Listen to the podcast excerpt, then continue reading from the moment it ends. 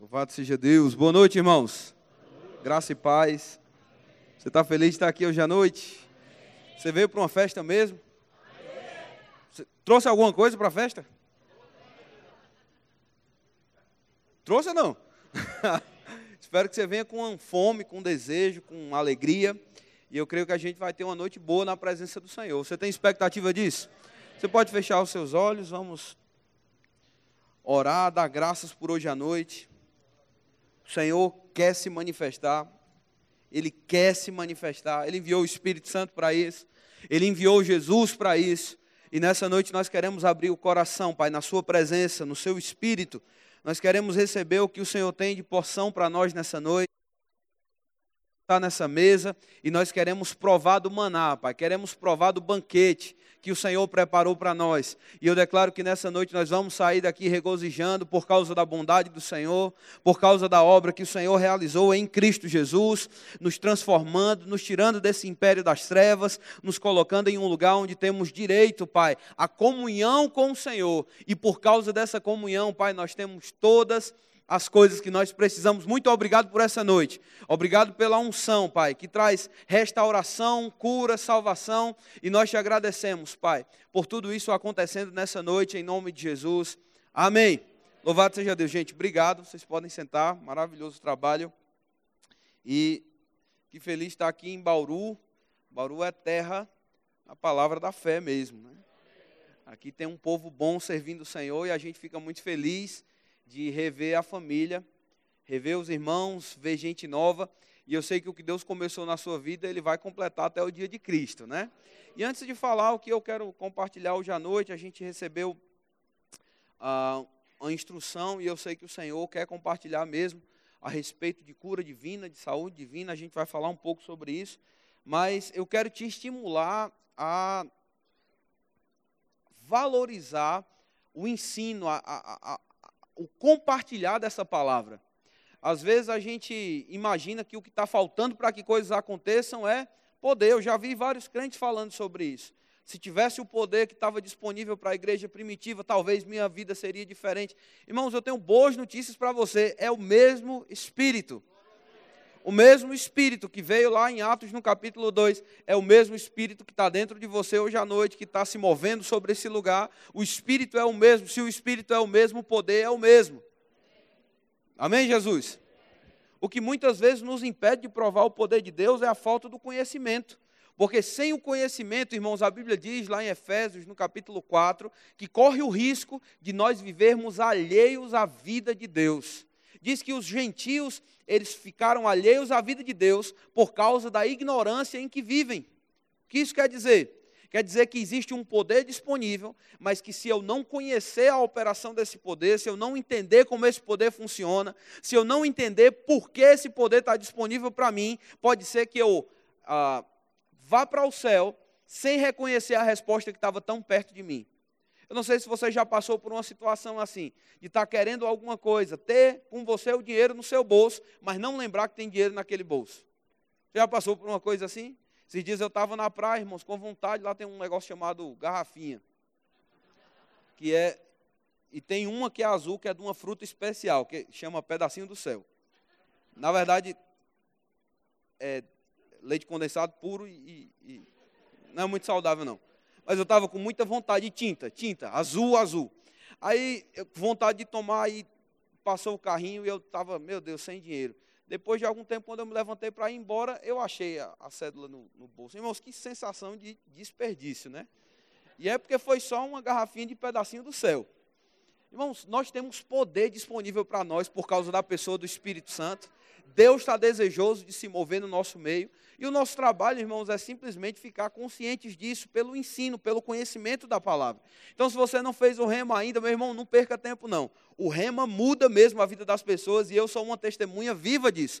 Eu sei como eu cheguei no rema, eu sei o que tinha acontecido comigo, eu sei o quanto o diabo se levantou para que eu realmente nem chegasse lá, mas eu cheguei e o conhecimento da palavra me livrou de uma vida perdida. Eu fico pensando nas pessoas que ah, meus amigos, pessoas que eram contemporâneas a mim, e fico vendo, irmãos, o que a palavra fez por mim, ninguém podia fazer. Eu até casei no remo, ó, conheci minha esposa lá. Então, se você é solteira aí, vai que, né? Deus, né? Se você é casado, irmãos, eu creio que o Rema ensina verdades que pode ajudar você a ter um casamento cada vez melhor. E vai ficar melhor mesmo. Amém, irmãos? Então, quero te animar. Não deixa de aproveitar as oportunidades que Deus está colocando para você. Esse banquete está disponível e a gente não pode perder essa oportunidade. Queria que você fizesse uma confissão comigo. O pastor começou fazendo algumas confissões de fé e eu quero que você repita hoje à noite. Diga: O meu Pai é o Deus de toda graça e de toda misericórdia. Irmãos, não tem misericórdia. Não tem uma pessoa nessa sala que seja mais misericordiosa do que Deus. Você está consciente disso? Não tem uma pessoa nessa cidade, nesse país, que sejam mais misericordiosos, mais misericordioso e mais compassivo do que Deus. E uma vez, Jesus estava falando sobre isso. Ele disse lá em Mateus, no capítulo 7, se vocês que são maus sabem dar boas coisas aos vossos filhos, quanto mais o vosso Pai Celeste Eita, meu Deus do céu. Ele disse: Ele vai dar até o Espírito Santo para quem pedir. Glória a Deus. Quantos misericordiosos tem aqui hoje à noite? Por mais que você tente, irmãos, a nossa misericórdia, ela é menor do que a de Deus. Deus, ele é muito mais misericordioso e compassivo. Se a gente começa a entender isso, a gente vai começar a entender, irmãos, que Deus, ele deseja se manifestar para socorrer as pessoas. Deus, ele não é o Deus que está retendo a bênção, ele é o Deus de toda graça e de toda misericórdia. Se eu acho se eu considero, me considero bom o suficiente para pensar que, Deus, que eu gostaria de ajudar pessoas que passam por momentos difíceis. Talvez você está aqui hoje à noite e nem esteja doente, né? você não esteja com alguma enfermidade no seu corpo. E hoje eu vou falar mesmo sobre cura divina, saúde divina, como eu falei. Mas eu espero que essa palavra acenda o seu coração, para que você possa fechar qualquer brecha, deixar a sua vida estável na presença do Senhor, para que você fortaleça hoje à noite as bases da imagem que você tem a respeito de Deus. Deus, Ele é o Deus de toda graça. Ele é o Deus do favor mesmo. Ele é o Deus da misericórdia plena.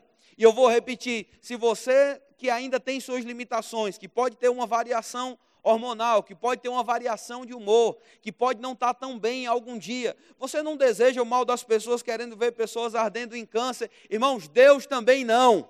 Ele é melhor do que você no seu melhor dia. Amém. Quando a gente começa a ter consciência disso, irmãos, a gente começa a desejar entender um pouco mais o coração de Deus e começar a nos enxergar dentro de como Deus nos enxerga, como Ele nos vê. Ele está desejoso de se manifestar para socorrer pessoas. Eu vou ler para você alguns textos.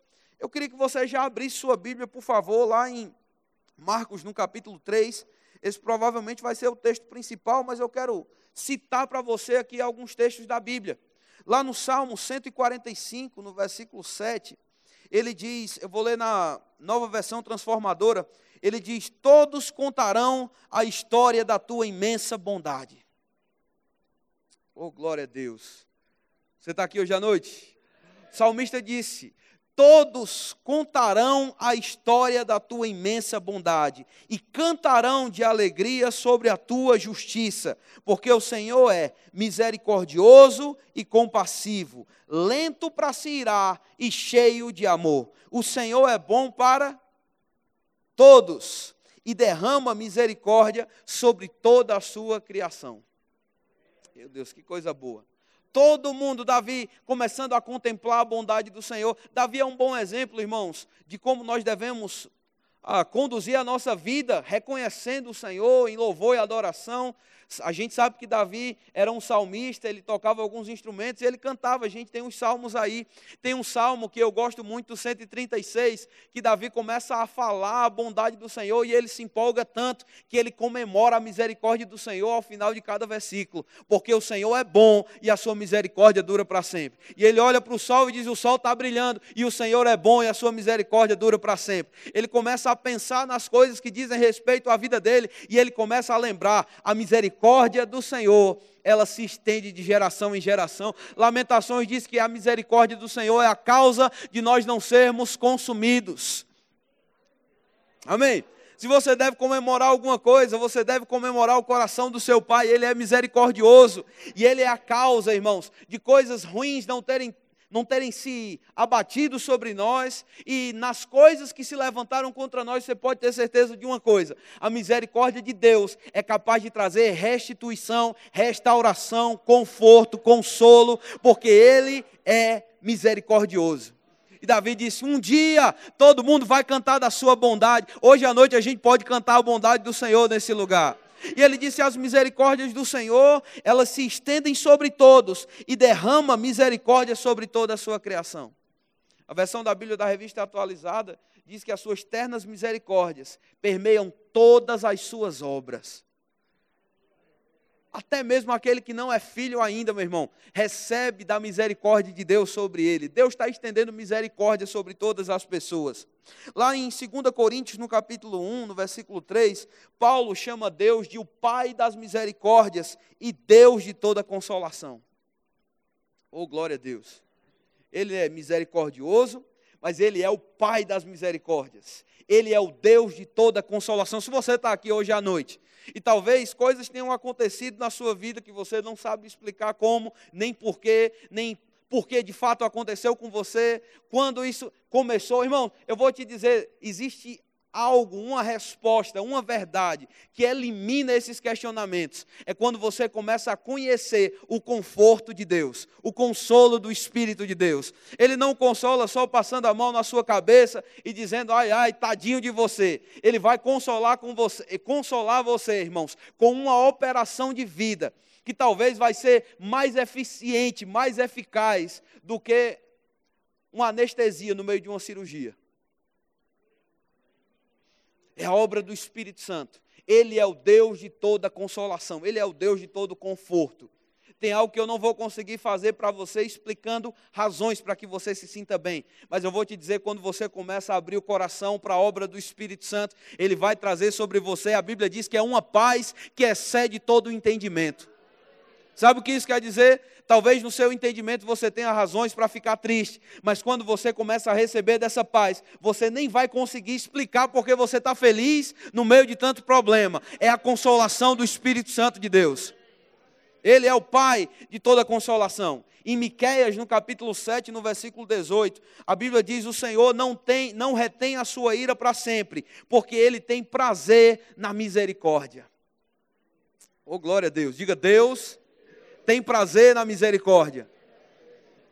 A gente pede para você repetir, para que você esteja ouvindo essa frase na sua própria voz. Amém? E você não esqueça disso. Ele tem prazer na misericórdia. Ele tem prazer em manifestar misericórdia. Ele tem prazer em conceder misericórdia. Ele tem prazer em ver, irmãos, alguém que estava totalmente quebrado ser restaurado por essa misericórdia. Porque, irmãos, é quem ele é. Não tem como mudar quem Deus é.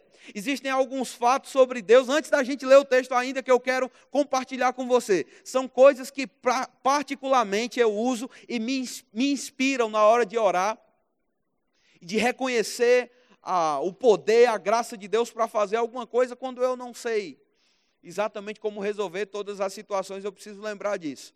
Para mim, Romanos 10, 12 a Bíblia diz: porque não há distinção entre judeu e grego, uma vez que o mesmo é Senhor de todos, ele é rico para com todos os que o invocam. Oh, glória a Deus. Você não entendeu, não? Ele está dizendo que ele é rico não só para uns, ele não é rico apenas para aqueles que têm chamado ministerial, ele não é rico apenas para aquelas pessoas que estão à frente no conhecimento da palavra, aqueles que já cresceram espiritualmente. Irmãos, ele é rico para com qualquer um que o invocar. Se você invocar o Senhor hoje à noite, ele é rico. O que isso quer dizer? Quer dizer que ele tem recursos suficientes para te assistir. O diabo vai querer dizer que ele não tem. Talvez a sua mente vai pensar que ele não tem. Mas tenha certeza de uma coisa: ele é rico para te atender. Ele é capaz de fazer isso. Efésios 2,4 diz que ele é rico em misericórdia, por causa do grande amor com que nos amou. E para mim, mais um texto, antes da gente entrar no texto principal de hoje à noite.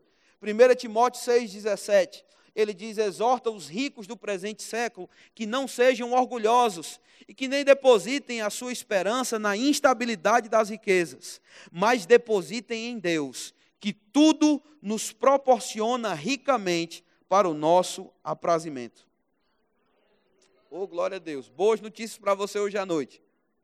Deus está pronto para conceder não só o que você precisa, mas Ele, por ser rico em misericórdia, por ser rico em capacidade, por ser rico em bondade, Ele está pronto para te conceder algo que vai, irmãos, vai promover ricamente aquilo para que Ele designou.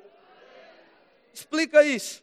A Bíblia diz lá em Isaías 55 que quando ele enviar a sua palavra, a palavra de Deus, ela não vai fazer o que ele disse que ela ia fazer. Ela vai prosperar naquilo para que ele enviou. Talvez Deus vai enviar a palavra hoje à noite. A gente vai falar sobre cura divina, já está falando, se você estiver entendendo bem a mensagem. Algo sobre cura divina, mas quando você recebe a palavra, irmãos, com expectativa e alegria, essa palavra vai prosperar e vai superabundar em outras áreas da sua vida. Ele envia a palavra e ela prospera naquilo para que ele enviou. Foi assim que aconteceu com Jesus.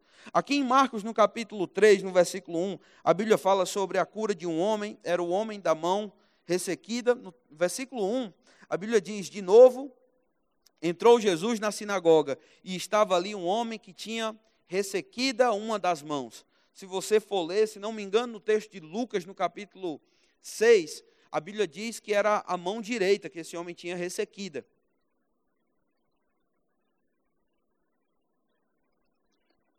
Desculpa, ele, essa mão dele não funcionava mais como ela tinha funcionado anteriormente. A gente imagina isso porque a Bíblia diz, na continuidade desse texto, que a mão dele foi restaurada. E a palavra restaurada traz o sentido de que ela voltou a fazer tudo aquilo que ela faria, fazia anteriormente. Restauração dentro desse contexto. Mas diz que esse homem ele estava com uma das suas mãos, provavelmente a mão direita ressequida, e se você entende o tipo de trabalho que eles tinham, irmãos, ah, antigamente, no período que Jesus estava aqui, eles precisavam trabalhar mesmo com as mãos. Então, um homem que tinha uma mão a menos era um homem que seria menos cotado para estar trabalhando em alguma coisa. Ah, de fato, existem comentaristas da Bíblia que concordam que esse homem já era mendigo por causa da mão ressequida. A Bíblia não diz exatamente em que isso aconteceu, mas parece que esse homem ele estava tendo uma vida complicada, porque ele precisava trabalhar, não tinha como trabalhar por causa da condição da sua mão. Além disso, irmãos, uma pessoa que tinha enfermidade, os judeus, eles entendiam mais ou menos que a enfermidade era resultado do pecado, ou que a enfermidade ela tinha vindo por causa do pecado do homem. A gente vai talvez falar um pouco sobre isso lá na frente. Romanos 5:12 diz que de fato a morte entrou no mundo por causa do pecado. Romanos 6, 23 diz que o salário do pecado é a morte, e existe mesmo alguma relação. Agora, eles imaginavam assim, que por causa do pecado que aquela pessoa tinha cometido, alguma coisa ruim tinha acontecido com ela. E, na verdade, as coisas ruins que acontecem pode ter uma ligação com o que alguém fez, mas pode ser que não tenha. Pode ser que isso tenha acontecido simplesmente por causa do pecado de Adão no início. Você entende, irmãos? A Bíblia deixa claro que a ordem no mundo ela foi quebrada quando Adão pecou. Quando o pecado entrou, ele corrompeu completamente o sistema. Ele teve a condição de, de alguma forma, atacar o corpo do homem, a formação, às vezes, de uma criança. O diabo ele teve autoridade, irmãos, quando, quando o homem entregou para ele aquela chave de autoridade, desobedecendo a Deus, saindo do domínio que Deus tinha colocado ele para estar. Então os judeus olhavam para aquele homem e pensavam: ele é um pecador, ele é indigno, ele nem deve estar no templo com a gente. Sabe que tinha áreas do templo que uma pessoa enferma e que as pessoas soubessem que ele era enfermo, elas não teriam acesso? Você está aqui, irmãos? Glória, você está tão quietinho. Fica aqui comigo, a gente vai já chegar ao fim dessa história. Mas pensa na vida desse homem um pouquinho, irmãos. Esquece da sua, esquece do que você pode estar pensando hoje à noite. Um homem que precisava trabalhar, que tinha que provar alguma coisa para a sociedade, que tinha que alimentar a si mesmo, sua família, agora não tinha mais condição de trabalhar, não tinha condição nem de servir a Deus como ele gostaria de servir no templo, porque ele tinha uma, uma, um problema no seu corpo. Né? Ele estava com uma, uma parte importante do corpo sem funcionar. E aí no versículo 2, a Bíblia diz: Estavam observando a Jesus para ver se ele o curaria em dia de sábado, a fim de o acusarem. A gente vai ver que teve uma trama aqui entre os, os, os sarduceus, os, os fariseus e, na verdade, até mesmo aquele pessoal que era do partido de Herodes. Eles se juntaram nesse momento para tentar pegar Jesus e eles colocaram, irmãos, uma armadilha para Jesus. E é interessante pensar que tipo de armadilha eles colocaram para Jesus. Alguém que estava sofrendo, alguém que estava doente. Sabe por quê, irmãos? Eles sabiam que ele não ia se controlar. No melhor sentido dessa palavra. Não é que Jesus era descontrolado, é porque ele sabia o que atraía, irmãos, Jesus e o coração dele. Ele é o Deus de toda graça, ele é o Deus de toda misericórdia. E na verdade, irmãos, Jesus é a personificação da misericórdia de Deus. Eles sabiam que Jesus não ia ficar retido por causa daquilo. Mas a Bíblia diz que eles estavam prepararam toda aquela arapuca. Um homem sofrendo e Jesus, e era sábado. E eles ficaram pensando: eu quero ver se ele, se ele vai quebrar a lei. Eu quero ver se ele vai ajudar esse homem no dia de sábado. Irmão, sabe de uma coisa maravilhosa? Jesus, ele não sabia apenas a lei, mas ele conhecia o porquê da lei ter sido escrita. Ele estava lá quando isso aconteceu. Amém? A lei veio para mostrar para o homem a impossibilidade dele de chegar a Deus. E Jesus era Emanuel, era Deus conosco, manifestando a bondade de Deus. Você está comigo? Eu sei que em um certo sentido ele veio como homem, mas ele era Emanuel, ele era Deus conosco. Então, versículo 2 diz que eles estavam observando Jesus para ver se o curaria em dia de sábado, a fim de o acusarem. E disse Jesus ao homem da mão ressequida: Vem para o meio. Coisa boa, irmãos. Uma pessoa rejeitada, uma pessoa esquecida, uma pessoa humilhada, uma pessoa que provavelmente sofria perseguição por causa do que tinha acontecido com ela. Agora Jesus diz: sai de onde você está e vem para o meio. Alguém sai das sombras agora e vai encontrar Jesus na frente de todo mundo. Meu Deus, que coisa maravilhosa. Existem algumas palavras no grego para cura, e a gente não vai entrar muito nisso, mas tem uma palavra bem interessante que fala a respeito de cura. De, em alguns momentos, Jesus usou essa palavra, que é a palavra terapeu, que quer dizer, é, é, é de onde vem a palavra terapia mesmo, que traz o sentido de alguém que vai trabalhar jun, conjuntamente com você para te ajudar a receber uma cura, para te ajudar a ter restauração. Um, um, alguém que vai fazer uma fisioterapia, por exemplo, ele vai chegar lá e vai dizer: você vai esticar a perna, você tem que esticar a perna. Alguém já fez fisioterapia aqui? Amém? Você ama um fisioterapeuta que te ajudou a, a, recuperar da sua situação. Talvez não tenha sido muito confortável, mas ele teve que dizer: vai, estica a perna agora. Ah, não, está doendo, estica a perna. Aí você estica a perna. E na continuidade daqueles exercícios, você acaba recebendo aquilo que você foi para lá para receber. Não é assim? Parece que Jesus estava trabalhando dessa forma com aquele homem, porque ele precisou sair de onde ele estava e chegar no meio, na frente de todo mundo, ele precisou vencer a vergonha, ele precisou vencer qualquer tipo de circunstância que afastasse ele de Jesus. Você está entendendo, irmãos? Ele foi até lá e obedeceu o comando que Jesus deu. Irmãos, tem coisas na nossa vida que vão ser destravadas quando a gente começa a agir sobre as palavras que nós estamos ouvindo. Talvez não seja confortável, talvez tenha, te, te, é, tenha que te tirar da tua zona de conforto, tenha que tirar você do lugar mais confortável, daquela passividade. E eu gosto de lembrar disso, irmãos: passividade mata tanto quanto o câncer. Quando crentes ficam parados esperando que alguma coisa de repente aconteça para elas, pode ser que não aconteça, irmãos. Mas o que a gente precisa pegar é os comandos de Jesus e começar a agir sobre eles. Sabe o que vai acontecer? O poder vai entrar em operação e coisas vão, vão de fato se tornar reais na nossa vida. O irmão T.L. Osborne fala algo muito interessante no livro dele, eu queria citar isso para você. No livro Curando os Enfermos, ele diz, eu vou ler aqui para dizer exatamente como ele falou. Ele diz: Deus nunca nos diz para fazermos algo que nós não podemos fazer. Ver o cumprimento da sua promessa é mais uma questão de obediência do que de fé consciente. Fé é fazer o que Deus nos diz para fazer e depois esperar o que ele nos disse que faria. Oh, glória a Deus. Ele disse: Noé construiu uma arca, Deus inundou a terra.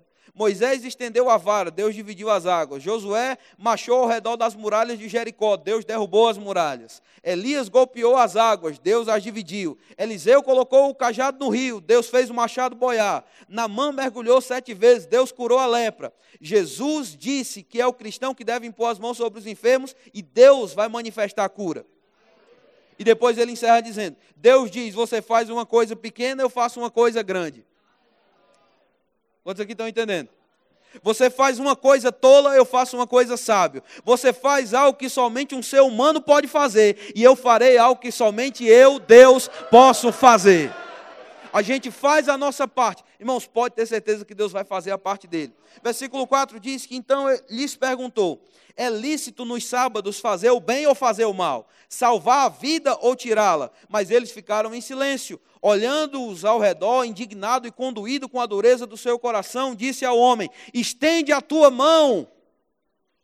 A mão que você esconde a mão que talvez você está escondendo de todo mundo para não sofrer pressão, para não sofrer bullying, para não ser escanteado, estende essa mão e sabe o que vai acontecer? A Bíblia diz que quando ele estendeu a mão, a mão foi restaurada. Oh, glória a Deus, que coisa boa. E eu gosto de pensar nessa passagem, irmãos, porque eu sei que isso de alguma forma é um símbolo mesmo do que Jesus veio fazer e da sua obra e de como essa obra toca a nossa vida. Um dia você e eu éramos como aquele homem com a mão ressequida. Nós não tínhamos habilidade mais de salvar a nossa vida, a gente não tinha como trabalhar. Você entende? O nosso trabalho não iria produzir nada para a nossa própria vida, a gente não tinha como salvar a nós mesmos. Mas um dia, irmãos, nós nos encontramos com alguém que nos chamou para ocupar uma nova posição. Oh, glória a Deus. Antes você fugia de Deus. Agora Deus te convida para entrar no meio, para ficar no lugar principal. Porque Ele decidiu mudar mesmo a sua posição. Você era um pecador, você estava distante de Deus, você não merecia misericórdia. Mas independente do seu merecimento, Ele te chamou para um lugar onde a misericórdia dele vai fluir sobre você, através de você, vai tocar áreas da sua vida que talvez não tinham sido tocadas antes. Irmãos, Ele quer restaurar a sua vida por completo espírito, alma e corpo. E tudo isso vai passar, irmãos, por essa nova posição que nós temos hoje. Nós temos acesso a Deus por meio de Jesus. Sabe por que nós cremos em cura divina, irmãos? Porque cura divina não se trata do poder de um pregador específico que vai vir e vai trazer poder para que eu seja curado. Cura divina se trata sobre a nova posição, se trata da nova posição que agora eu tenho por causa de Jesus Cristo. Eu posso me achegar a Deus sem medo. Eu posso me achegar a Deus sem senso de culpa. Eu posso chegar diante de Deus, como a Bíblia diz, com toda confiança, esperando receber graça e misericórdia em ocasião oportuna na minha vida. Agora, irmãos, o diabo vai trabalhar para tentar nos tirar dessa consciência, para tentar roubar, para tentar fazer com que a gente pense que Deus vai nos abençoar se a gente fizer isso, se a gente fizer aquilo. Você está comigo? Tem tantas pessoas, talvez tenham pessoas aqui hoje à noite, presas ainda a um sentimento, a uma sensação de condenação. E eu quero te dizer, meu irmão, Deus não está trabalhando no negócio de condenação. Oh, aleluia! Ele é o Deus de toda compaixão e de toda misericórdia. Obviamente, Jesus deu um comando para aquele homem: se estende a sua mão e o homem teve que cooperar com a misericórdia que já estava lá. Você está comigo? Obviamente, Deus não vai fazer todo o trabalho. Existem coisas que nós vamos ter que fazer. Existem situações que nós vamos ter que controlar na nossa vida. Agora, eu posso te dizer que tudo parte do princípio da fé. Amém? A misericórdia de Deus era Jesus pronto para socorrer aquele homem. A mão estendida do homem para Jesus era a resposta da fé dele à bondade de Deus que estava disponível naquele momento. Você está comigo? Se você fez alguma coisa, irmãos, abra o seu coração para o Senhor, se arrepende disso. Ele vai ser pronto para te ajudar. Ele vai estar disponível para te socorrer. Hoje à noite eu creio que o Senhor quer socorrer e assistenciar pessoas aqui, com uma misericórdia que vai trazer restauração física sobre você. Agora, uma vez que você está restaurado, irmão, você não precisa mais voltar à mesma vida que um dia você viveu. Graças a Deus por isso. Jesus até falou para aquele homem que recebeu cura em João no capítulo 5. Agora que você está curado, não peques mais para que não te suceda uma coisa pior. Para que você não volte a viver o mesmo estilo de vida. Estou te chamando para uma novidade de vida. O apóstolo Paulo, irmãos, quando traz essa mensagem a respeito de cura divina, parece que ele dá uma ênfase muito grande. No, se você for pegar as cartas de Paulo, você vai ver Paulo enfatizando a nova vida que agora nós temos em Cristo Jesus.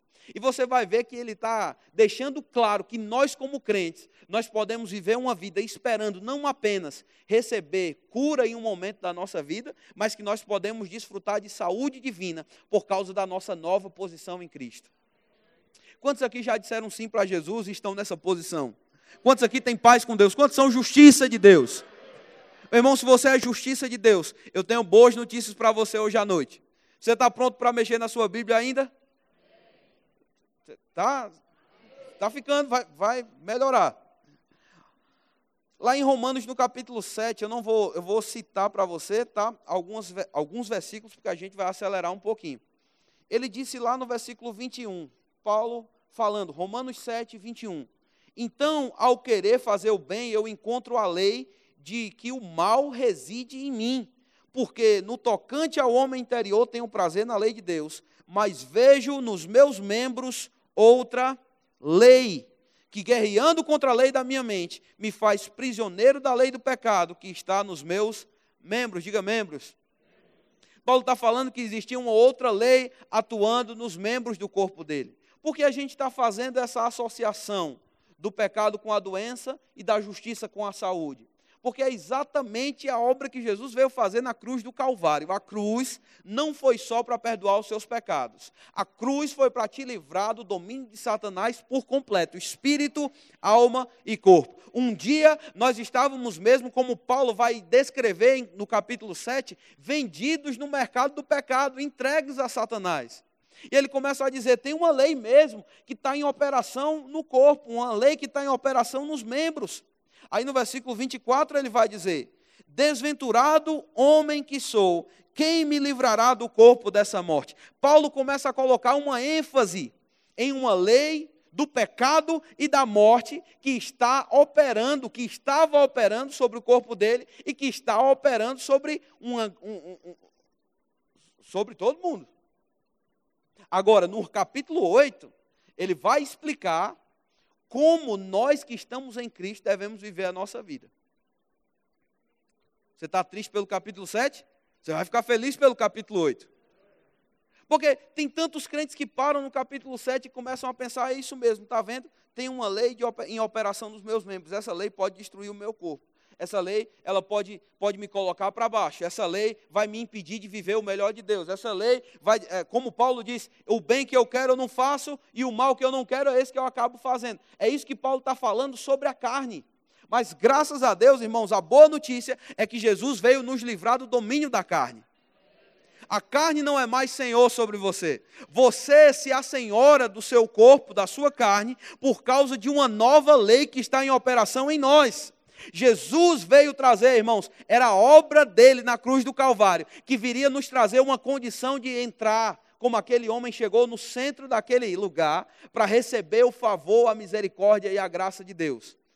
A gente não podia chegar sozinho. Ele nos convidou por causa da sua justiça. Ele nos convidou por causa da sua obra consumada. E eu vou começar te dizendo assim: se Jesus curou, irmãos, pessoas à sombra do sacrifício que ele ainda faria na cruz, quanto mais você e eu hoje temos direito de provar a saúde divina no nosso corpo, provar dos milagres de Deus, provar de uma vida no sobrenatural, de uma vida de saúde divina. Romanos 8 diz que se ajuntou num monte, um monte de gente doente da cidade. E a Bíblia diz que Jesus, meramente com a palavra, expeliu os espíritos e curou a todos que estavam lá para que se cumprisse o que havia sido dito sobre ele. Ele seria aquele que morreria na cruz do Calvário para levar os nossos pecados e carregar as nossas dores também.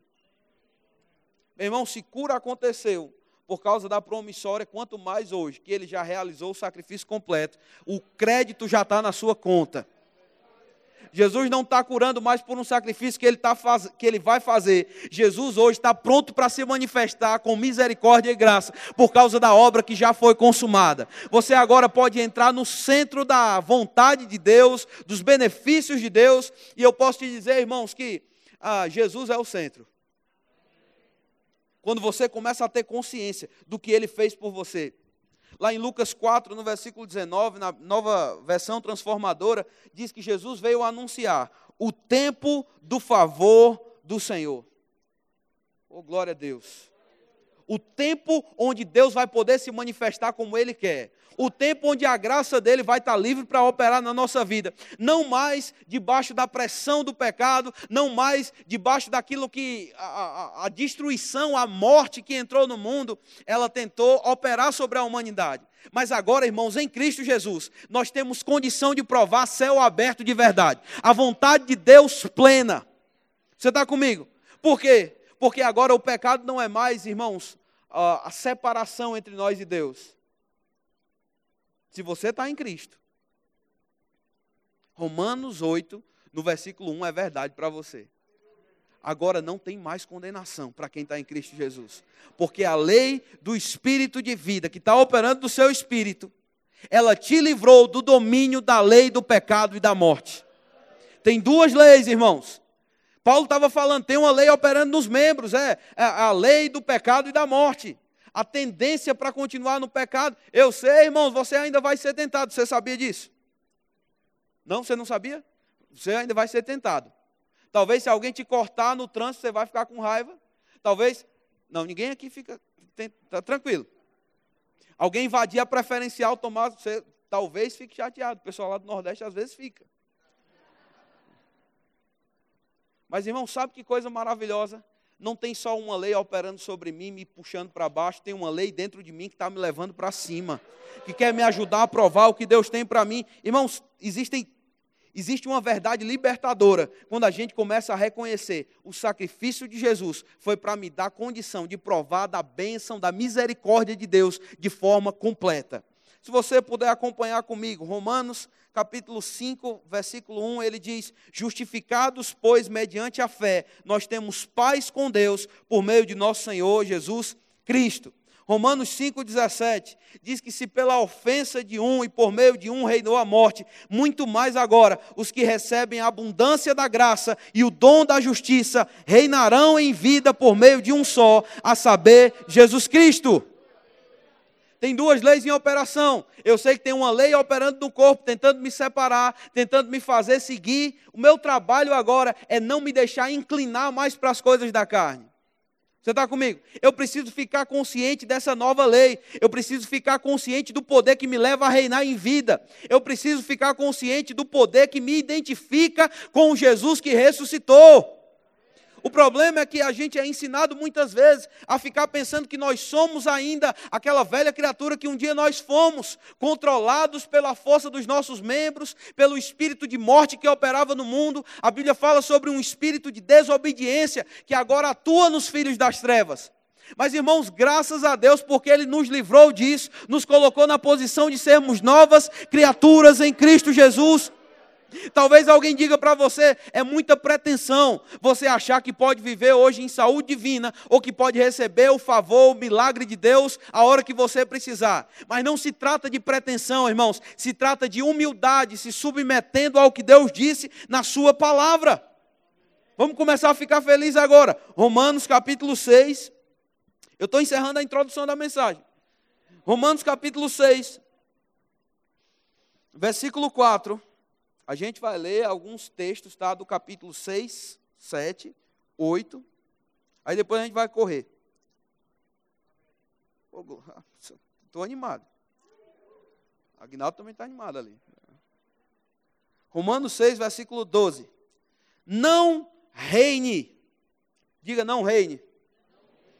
O texto que nós lemos de Romanos 5,17 diz que quem recebeu a abundância da graça e o dom da justiça reinará em vida. Não é apenas na eternidade, é agora. O que se trata? De que se trata esse reinar em vida? Ele disse aqui no versículo 12: Não reine, portanto, o pecado em vosso corpo mortal, de maneira que obedeçais às suas paixões. Nem ofereçais cada um dos membros do seu corpo ao pecado como instrumentos de iniquidade, mas oferecei-vos a Deus como ressurreto dentre os mortos, e os vossos membros a Deus como instrumentos de justiça. O pecado não pode mais reinar sobre os seus membros. Aquela autoridade da lei do pecado e da morte foi quebrada por causa da lei do espírito de vida em Cristo Jesus. E agora o meu trabalho é não deixar mais que os meus membros sejam oferecidos ao pecado. Você sabe que crente não tem prazer em pecar? Crente não tem prazer em ser levado pela carne. Crente não tem prazer de desfrutar dos prazeres da carne, da festa da carne, porque crente tem um prazer diferente. A nossa vida agora está girando em um eixo diferente. Nós giramos em torno de Cristo. Agora, irmão, se isso é verdade para a justiça, isso também é verdade no que diz respeito à cura do seu corpo.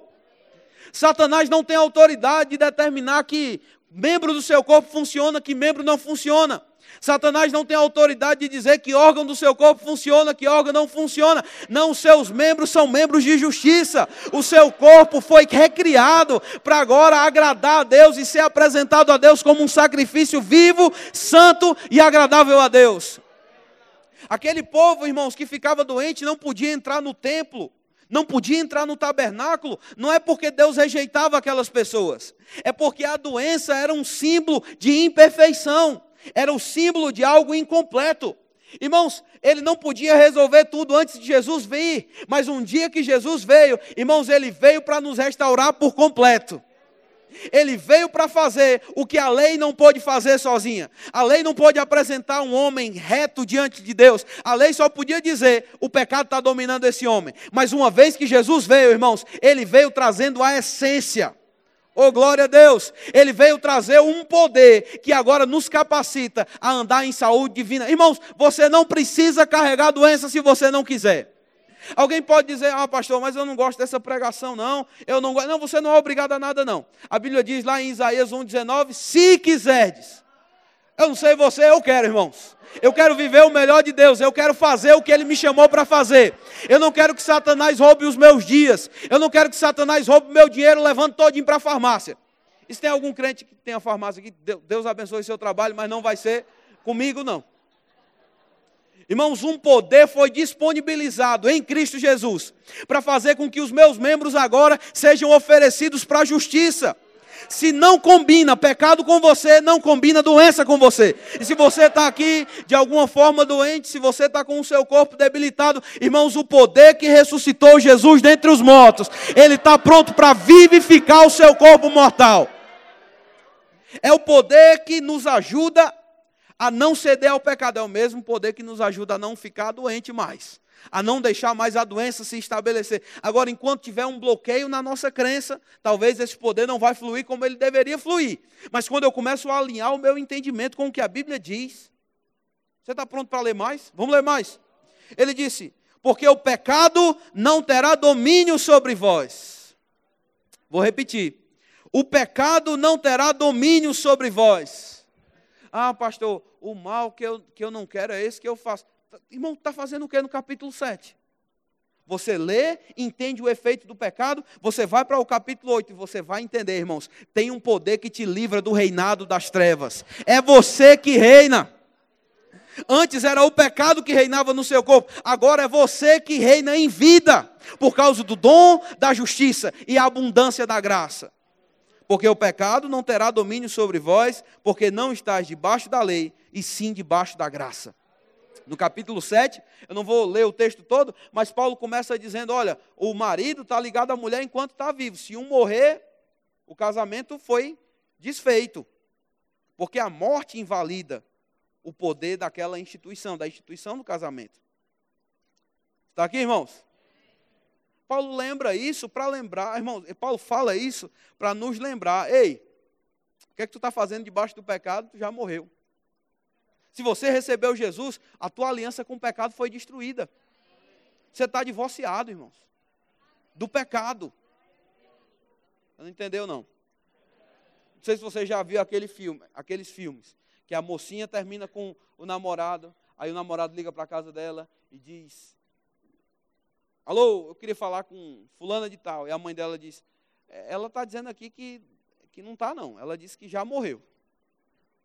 Para você, ela já morreu. Irmãos, quando o pecado ligar, quando a enfermidade ligar para você, você pode avisar para o bicho. Avisa ele que eu já morri, que eu não tenho mais ligação com ele. Que agora eu estou vivendo uma nova vida em Cristo Jesus. Que agora eu posso reinar em vida. Que agora, mesmo que circunstâncias se levantem para roubar a minha alegria, eu posso me manter no poder que ressuscitou a Jesus dentre os mortos. E Ele é a fonte da minha alegria.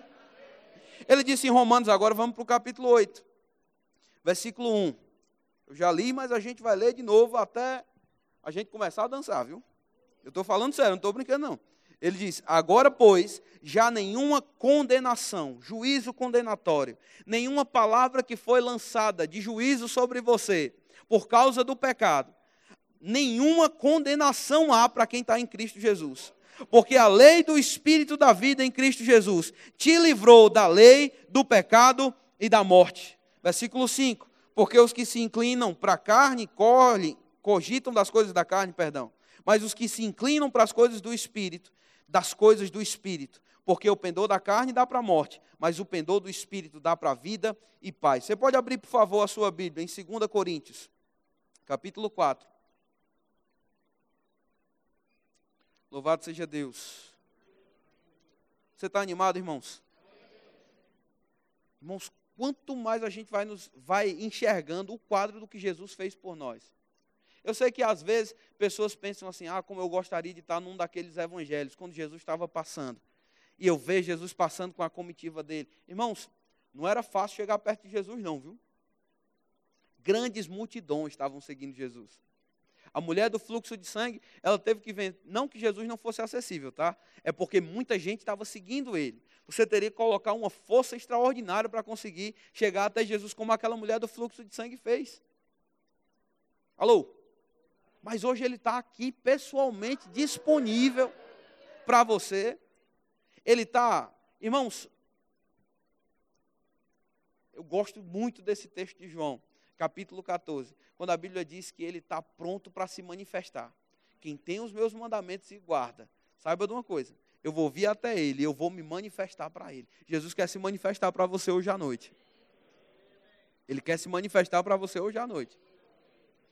Ele disse aqui, versículo 10, 2 Coríntios capítulo 4, levando sempre no corpo o morrer de Jesus, para que a sua vida se manifeste em nosso corpo. Se a gente fosse falar um pouquinho, irmãos, sobre a vida de Jesus no nosso corpo, a gente teria muitos textos aqui para ler. Eu vou citar para você alguns antes da gente começar a finalizar. Ele disse em Filipenses 3:20: "A nossa pátria está nos céus, de onde nós também aguardamos o Salvador, o Senhor Jesus Cristo, o qual um dia transformará o nosso corpo de humilhação para ser igual ao corpo da sua glória." 1 Coríntios, no capítulo 15, fala sobre o corpo que Jesus recebeu depois da ressurreição diz que tem um corpo terreno, mas tem também um corpo celestial. Tem um corpo que pode ter sido sepultado em fraqueza, mas o corpo que foi sepultado em fraqueza foi ressuscitado em poder. Que coisa boa. E a Bíblia garante, irmãos, que um dia nós também vamos receber um corpo igual ao corpo que Jesus recebeu. Você está comigo? Agora, o mais interessante disso tudo é que se você for ler o capítulo 8 de Romanos, a gente não vai ter tempo de ler tudo. Mas a Bíblia deixa claro, irmãos, que é o Espírito Santo, que um dia ressuscitou Jesus dentre os mortos e transformou o corpo dele naquele corpo natural, no corpo que foi sepultado, irmãos, provavelmente sem sangue, porque o sangue dele foi todo vertido na cruz do Calvário. O Espírito Santo foi lá, ressuscitou Jesus, trouxe o Espírito dele, ressuscitou o seu corpo e o levou à direita de Deus, no lugar onde ele se assentou e está hoje nos representando. Você está aqui em Bauru, irmãos, mas você tem um representante à direita de Deus. Tá, alguém está lá para te representar. Quem foi que fez isso? A Bíblia diz lá em Hebreus, no capítulo 13, que diz que foi o Espírito de Deus, foi o Espírito Santo, que foi lá, operou a obra da ressurreição, o levou à direita de Deus, e o povo fica feliz por isso. Que coisa boa. Agora, irmãos, quando você começa a ter revelação que esse Espírito já habita dentro de você, um dia é esse espírito que vai tirar o teu corpo do pó e que vai fazer com que o seu corpo seja igualzinho ao corpo de Jesus. Irmãos, isso é mais do que curar uma dor de cabeça. Isso é mais do que, do que vencer um, um, um, uma gripe.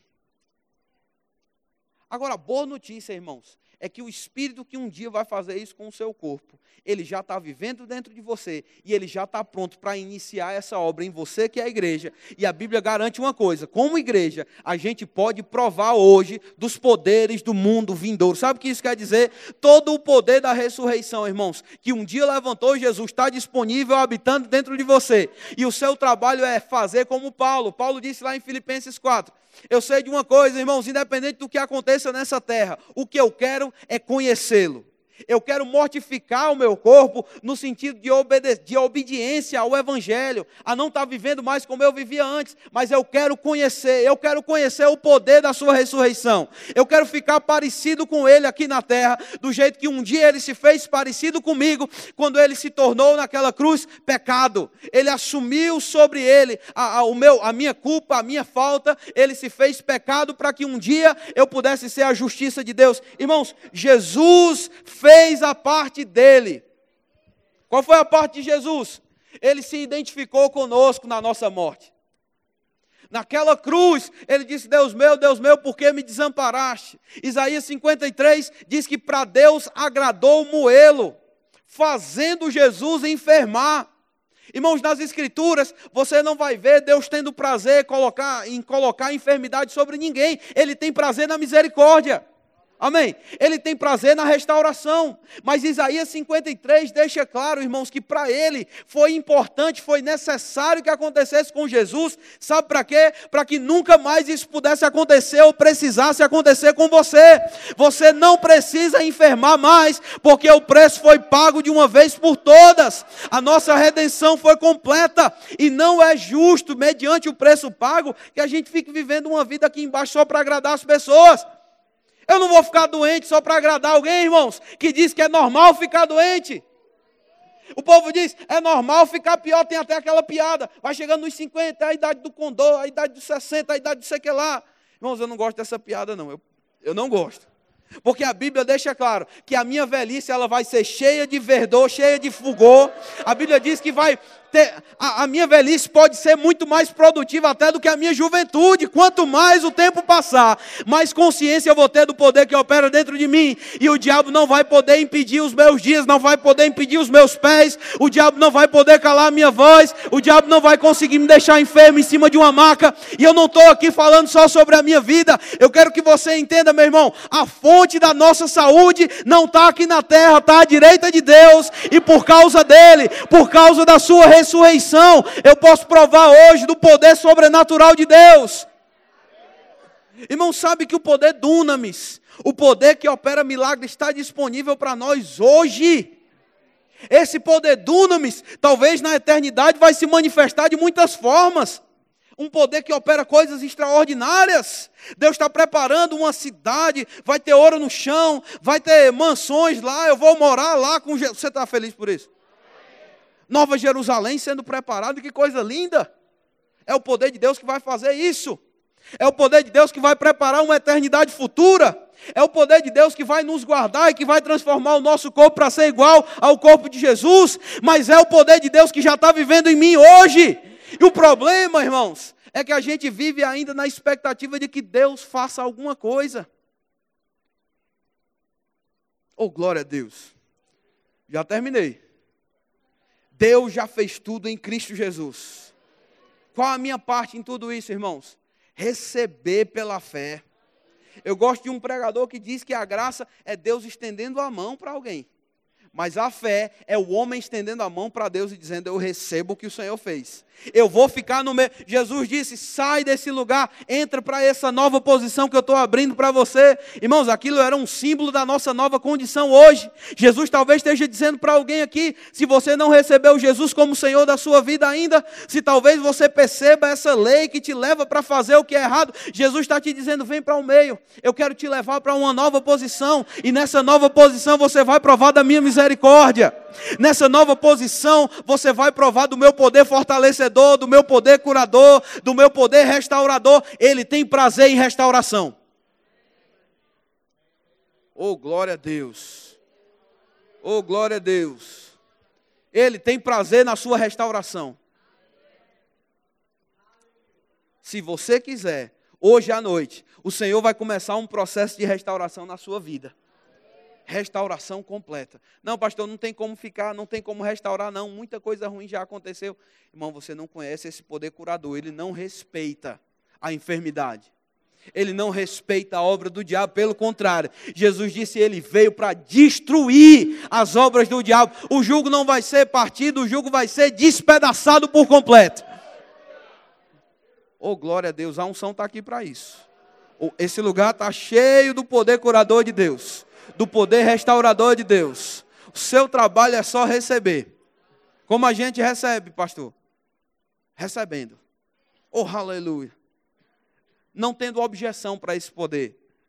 Não deixando os pensamentos, irmão F.F. Bosworth, no livro dele, Cristo é aquele que cura, ele disse: se você tem que duvidar de alguma coisa, duvide das suas dúvidas, elas, não, elas não merecem credibilidade, não. Dúvida nos afasta do poder de Deus. Mas hoje à noite o Espírito de Deus está vindo sobre você. Eu sei, a, a unção vai restaurar órgãos aqui em pessoas.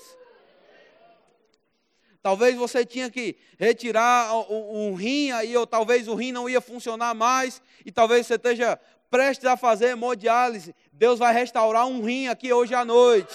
Ele não tem problema de refazer o que precisa ser refeito. Ele não tem problema de restaurar o que precisa ser restaurado. Ele é poderoso para isso, mas mais do que isso, ele é misericordioso o suficiente para fazer. Só recebe. Oh, glória a Deus.